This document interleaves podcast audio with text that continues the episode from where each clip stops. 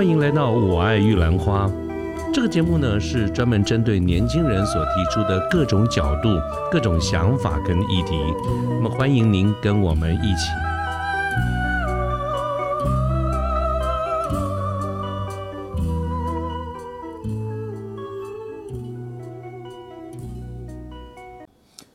各位好，我是陆天记，现在是民国一百一十三年的二月十一号星期天的下午。那今天也是初二啊，这个风和日丽、阳光普照的，我觉得，呃，是应该是一个非常适合回娘家的日子。那在这边呢，我跟大家拜一个晚年呢，祝福大家在新的一年这个龙年呢，能够龙马精神、大发利市。那今天想跟大家聊一个跟诚信有关的这个话题，主要呢也是因为在前一阵子啊，纷纷扰扰的这个大选刚刚才结束，那我们看到一些觉得是光怪陆离的现象，我内心深处。倒颇有一些感触啊，但是因为距离选举刚刚才结束没多久啊，大家那种躁动的心情其实还没有沉淀下来，或许并不是一个谈论这些事情的好时机啊。那现在差不多也过去快一个月了，我想就应该可以来聊一聊了。那这次的这个大选呢，不管大家的立场为何啊，也不管你票投给哪一派哪一党，反正也都过去都已经结束了嘛。但是在这次的选举过程当中呢，有一个持续被拿出来讨论的一个话题。那就是诚信啊，诚信的问题。简单来说呢，就是说话算不算话了哈。我今天想聊的就是这个事情啊。不过这个话说起来哈，真是匪夷所思啊。为什么呢？因为诚信不是理所当然应该要有的事情吗？它居然也可以成为一个话题啊。我们想想，从小的时候，我们小的时候，老师就跟我们讲说，说话要算话啊。教科书也教了我们蛮多的这个成语啊。比如说，我现在随便一想，我就想到好几个。什么一诺千金啊，一言九鼎啊，什么君子一言既出，驷马难追啊。那这个古代封建时代啊，讲的是君无戏言。那么再早一点呢，这个《论语》的子路篇里面也说，呃，我看怎么写的啊，言必信，行必果。那你如果不要看那么严肃的说，你看那个小说好了，《西游记》里面啊，大师兄孙悟空他都会说人而无信，不知其可。那你要是不看小说呢，我们就看看这个戏剧啊，在这个京剧。就是评剧啊，京剧《失空斩》，《失空斩》这个里面啊，《失空斩》是三个主题哈，叫失街亭、空城计跟斩马谡。这个是在呃三国时期非常有名的一个故事。那其中这个失中斩、失空斩的第三段这个斩马谡啊，那的原因就是因为呃这个说话说到没做到嘛，这个马谡哈，这个蜀汉的大将马谡当时要去守街亭啊，结果大意失失去了这个街亭，使得。这个诸葛孔明、诸葛亮啊，不得不去摆，呃，空城计，其实也是捏了一把冷汗。那一段故事我觉得蛮有意思的，大家有空可以看看哈。啊，然后我们再看到这个古时候的这些故事书里面，还有一段说什么，呃，人民不晓得啦哈，就有一个人他为了要遵守跟朋友的那个这个约定哈，约在桥下城见面，结果下大雨啊，大水来了，把他给淹死了。虽然我是觉得这个人有一点食古不化哈。但是，哎，这也是这个说话算话的这个故事嘛。那近近代呢，这个近代的故事，我就后来翻一翻资料，我找到了哈。我们就没有多久前，今年是二零二四年嘛，哈，大概在二零零八年的我们台北的这个选举里面哈，当时这个民进党的这个王世坚议员，他就公开表示说，他觉得啊，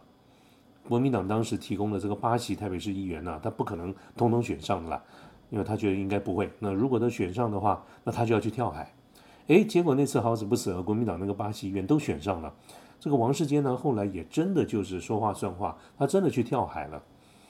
好，这件事情呢，这个我不晓得这个线上现在听众朋友你们有没有印象哈？反正当当时是一个很大的一个新闻哈，这个新闻，倒不是非常严肃的那个新闻，大家都把它当成一个花边新闻这样子的一个一个故事来讲啊。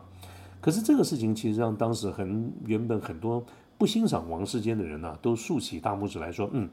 这家伙真是个汉子啊，说话算话。”其实我也是那些其中的一个，我本来也不觉得他怎么样的，可是后来呢，诶，我觉得这个事情 我也竖起大拇指来说，这人真是不错，说话算话。立很多事情的立场啊，大家呃可能不一致哈，可是说话算话这个事情啊，啊，倒还真的是，我想大家都很注重的哈。反正我刚刚讲了半天，就是有很多的这种成语故事里面都告诉我们说，嗯，做人要讲信用。要说话算话，那那个是在念书的时候了。那当然，当我们长大以后开始进入职场工作了，商业的世界里面讲的也是信用。我举几个例子啊，就是说我们呃在平常不管各位是什么领域、什么行业啊，我觉得我们在商场上谈谈的几件事情，比如说第一个，我们谈合约。所谓的合约里面关于法则有一个基本精神啊。那我们来看看合约是什么东西。合约其实就是双方哈立约的双方或者多方了，大家讲好的事情，我们把它写下来，放上甲乙方啊，大家开始跑流程，用印签个字，用印，然后呢，这个合约就就就定下来了，大家照个约定形式，这就叫做合约。而任何一个合约里面啊，一定有一个叫做法则。那么这个法则的意思就是说，哎，万一大家讲好的这个事情没有做到，那应该有什么样的一个处罚？所以为什么我们一般也说这个法则啊，它是嗯一个合约最基本应该有的一个形式要件。也就是说呢，这个合既然是合约，就一定要有法则。这个法则一定要去说明说，如果没有做到，要怎么处理啊？这个是第一个，在生意上面我们常常讲到的，跟说话算不算话有关的这个叫合约。那第二个呢，就是说。嗯，我们在交易的条件里面有一个所谓的付款条件跟信用额度，而这个我们其实如果稍微对商业有一点研究的话，我们可以发现，人类啊交易的基本的形态，最原始的这个形态，呃，有两个，第一个当然是工厂直营了哈，第二个就是银货两讫。那所谓的银货两讫，简单讲呢，就是现金交易，一手交钱，一手交货啊，做生意本来基本上就是这样的一个方式嘛。那这个现金交易呢？这个逐渐逐渐的，随着这个商业这个呃行为的越来越复杂哈，它就会演进成应计基础啊。这个这个这这个字眼大家记不记得或者呃了不了解？其实没有没有什么关系，那是会计上面的一些用语了哈。但是这个应计基础，简单讲就是一个我们从这个现金交易的这种商业模式，把它改变成为了一种放账的模式。那放账意思就是有应收账款、应付账款这种概念。而为了要确保这种应收应付的这种商业基础，这种商业行为能够有效的进行，于是我们就有了所谓的付款条件，啊，跟信用额度。付款条件怎么讲呢？简单讲就是说，我们双方约定好，这个物流什么时候交货，这个金流从什么时候开始算，我们付钱可以晚一点付，啊，但是呢，也要有一个所谓的限制，这个叫信用额度嘛，哈。那这种付款条件、信用额度，其实也是建立在。信任的基础就是说话算话的这个基础上，生意啊可以暂时不付钱，晚点付钱没问题，好说。但是我们讲了几天以后，什么时候要付款，那到时候你就得付款。这种这样子的话，生意才能够继续往下进行嘛。所以我刚才讲的这个什么应计基础啦，这些就这些会计上的名词，各位这样子听起来懂不懂倒无所谓，你只要记得我们在生意上大多数的这种应收账款、应付账款呢等等这些，都必须建立在。信用啊，这个这个说话算话的这个前提之下，之下，那除了这些执行面的一些细节之外，第三个我们在生意上常常也会碰到跟信用有关的事情啊，跟这个说话算话有关的，就是我们在企业管理里面有一个蛮重要的一个课题，叫做目标管理，它叫 MBO，叫 Management by Objective。这个目标管理呃的细节，各位如果有兴趣的话，可以自己多多去。呃，找到很多的资料，很多的延伸阅读哈。那简单的来讲，就是说你定了目标以后，我们就要照目标跟他的所谓的绩效评估标准，就叫 KPI，努力的去把这个目标完成。呃，这个这方面的这个讨论，我们叫做目标管理。那刚才有提到这个目标管理这个概念里面呢，有一个关键，就是第一个叫做目标的定定，还有 KPI 绩效评估标准，就是什么叫做做得好，什么叫做做得不好，这个叫 KPI 了哈。那 KPI 呢？意思就是说，如果一切都照着计划进行，我们应该会有什么样的结果啊？那么这个就是我们大家一起努力，一起说好，我们当初哪些事情会让它发生？那这个就叫 KPI。那么这个不也就是说话算话吗？就是我们所谓的丑话说在前面，我们跟公司要了这些资源，要这些资源跟资源，这些预算、人力等等，我们说我们会给公司带来什么样的一个结果？说话就要算话。啊，这个是目标管理。那如果对行销呢、对市场学比较有兴趣的朋友，可能对一件事情就不陌生啊。比如说品牌管理里面，我们常常挂在嘴巴上讲的市场定位啦、CIS 的企业识别系统啦等等，你我们看到一些知名的品牌，我们一看，哎呀，这个就是某某品牌。我们一看到一个三芒星，哦，就是哦，我们就知道这是宾士。这些都是说话算话的一种啊，所以其实我们嗯，在在我们的生活中，其实到处都充满了这种说话算话啊，这个信用的这种概念。不过我刚才举的哈，这些都是嗯所谓的信用啦，或者说话算话的一些正面的这个例证。可是我们我们同样的呢，也可以去发现，似乎在成人的这个世界里面呢，好像不一定永远都是这么一回事哈，不一定都是正面的啊。就比如说，我们从去年开始这个到一直到这个上个月这个结束的这个大选有关的事情啊，我们其实就可以看到很多。不少这种令人叹为观止的一些事情，比如说，嗯，有些人某有人呢，他就可以去动员很多人去联署，啊，然后信誓旦旦的说要参选，然后一夜之间他就不不玩，说不玩就不玩了嘛。或者是嗯，大家各方的这个利益团体啊，我们在一块儿，这个不管是公开的这种场合，我们大家同意某一些结论，大家都签了字以后呢，哎，第二天也可以马上大言不惭的说不认账啊。那这这个当然，我们都可以解释成说，这是一种政治上的一个权谋了哈。但是诚信与否啊，这个是立见高下，这是看得出来的。这是你不管用任何的理由，你都不能去否认的。他就这个就是没有诚信的一种表现哈。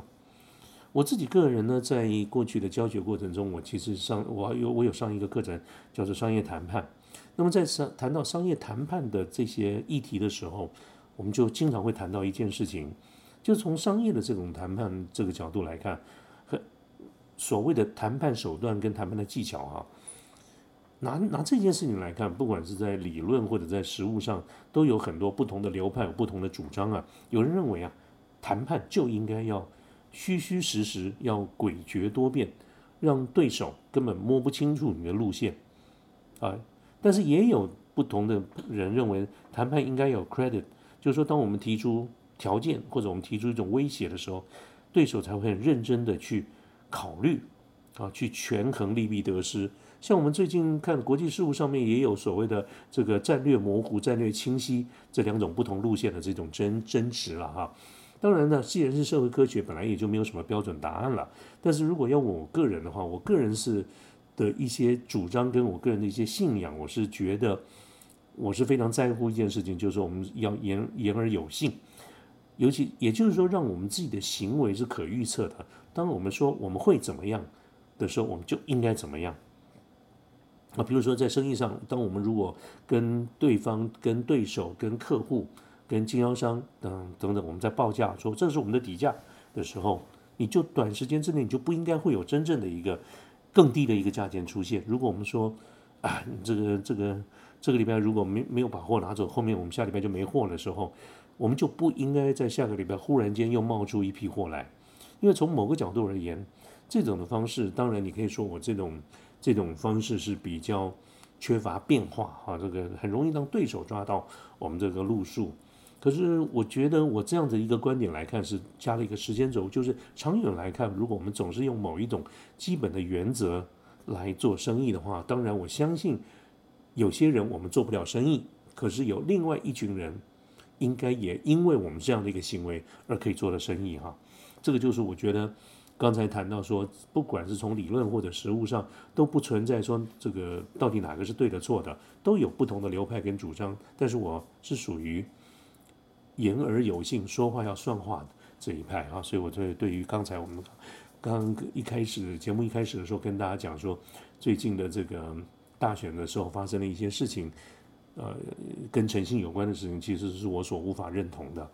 啊，那这么今天呢，就忽然间想到这件事情，其实想了蛮久了啦，那不吐不快，但是我觉得恐怕等这个大选过了一段时间以后，大家都比较沉淀下来以后，或许是一个比较好的时机。OK，那今天其实有也就谈一谈，跟大家谈一谈这个看起来是微不足道哈，但是我觉得。